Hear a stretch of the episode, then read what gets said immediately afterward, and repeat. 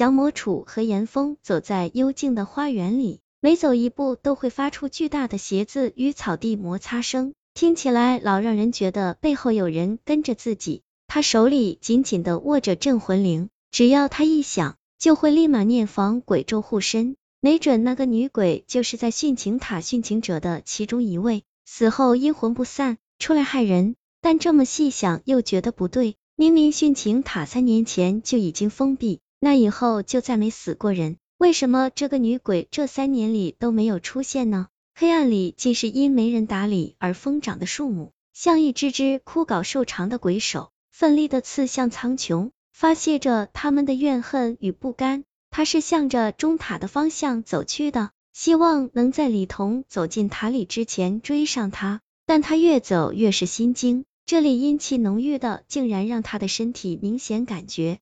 到温度在变低，那是从内向外的冷。路才走了一半，他就发现前面树丛里透出光来，那光竟隐隐的像是法器的宝光。何岩峰大步向着光的方向跑去，却看见李彤躺在地上，身边散发出一圈金光护卫着他，帮他抵御着阴气的侵袭。他走近细看，发现李彤身边摆着好几颗鹅卵石，布成一个小小的法阵。阵眼处有一根短短的法器，散发着金光。在李彤的小手上还有一张纸条。何岩峰把纸条拿起来，上面写着：“拿上降魔杵，快带他离开。”降魔杵。何岩峰拿起那件法器，虽然来不及细看，但凭感觉他就知道这是一件厉害的辟邪法器。这个帮自己的神秘人，就是刚才塞给他纸条的人吗？难道真是师姐？他还没死？何岩峰的心扑通扑通的跳着，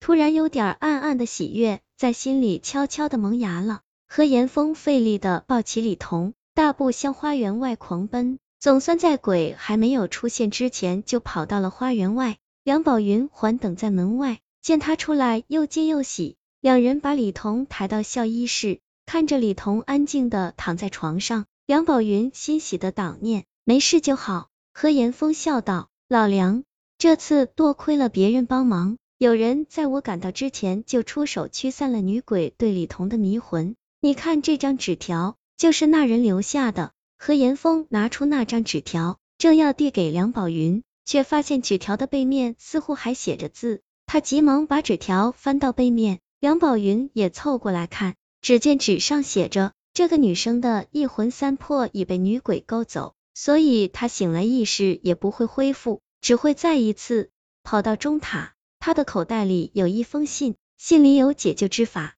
强行超度三年前一个叫宁彩玲的女生，怀着对另有的巨大怨恨，从钟塔上一跃而下。她死后成为厉鬼，她的男友被她迷魂到钟塔上跳下。后来每逢有情侣在那附近吵架时，她都会暗中记下那对情侣。然后把他们分别迷魂到塔顶跳下去，于是钟塔渐渐有了殉情塔的外号。学校迫不得已地封了花园。这时恰好一位道家大师路过此地，便自告奋勇的来对付他。塔内浓郁的阴气助长了宁采玲的能力，要收服他谈何容易？不过大师最终想出了一个办法，拼着身受重伤，还是把他封印在钟塔里。但没想到，仅仅过了三年，他就破风而出。看来封印他是没用的，只能强行超度才能解决他。要救回那个女孩的魂魄，方法也只有这一个。该如何做，由你选择。如果你敢回到殉情塔救人，那么就用这降魔杵敲钟塔里那口尘封已久的老钟吧。何岩峰看完信，有种惊魂未定的感觉。殉情塔的外号竟是这样得来的。难怪那女鬼三年来都没动静，原来被封住了。而李彤这个倒霉姑娘，偏偏在今晚和梁宝云吵架，结果不幸被女鬼看上了。梁宝云看了何岩峰一眼，了解到钟塔里女鬼的危险后，他想求何岩峰的话反而说不出来了。何岩峰知道他的意思，笑了笑，放心吧，我会把李彤的魂魄带回来的。这个宁采玲不收服。不但会害你们两个，还会祸害更多的情侣。何况我一直都渴望达到那位师姐的高度，如今不正是一个证明我自己的好机会吗？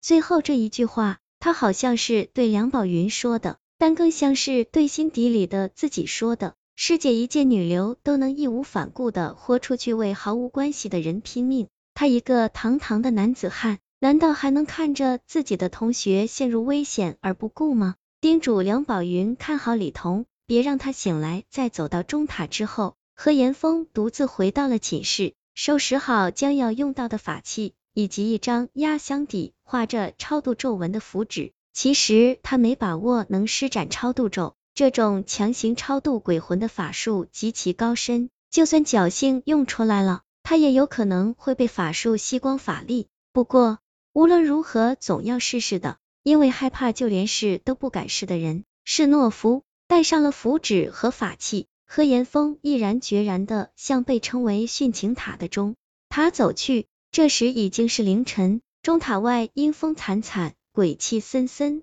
月色下黝黑的钟塔狰狞挺拔。何岩峰深吸一口气，抬脚走进塔里，却没留意到一个白影在钟塔外一闪而过。钟塔里一片黑暗，何岩峰打开手电筒。看见塔内又脏又多尘，蜘蛛网接满每个角落，在墙壁上依稀还能看到一些笔记，大概是当年来此幽会的情侣写下的情话，其中也不乏一些谁谁谁不得好死之类的恶毒咒骂。何岩峰找到阶梯，开始向上走去，而随着他越走越往上，怀中的镇魂灵镜再次震动起来。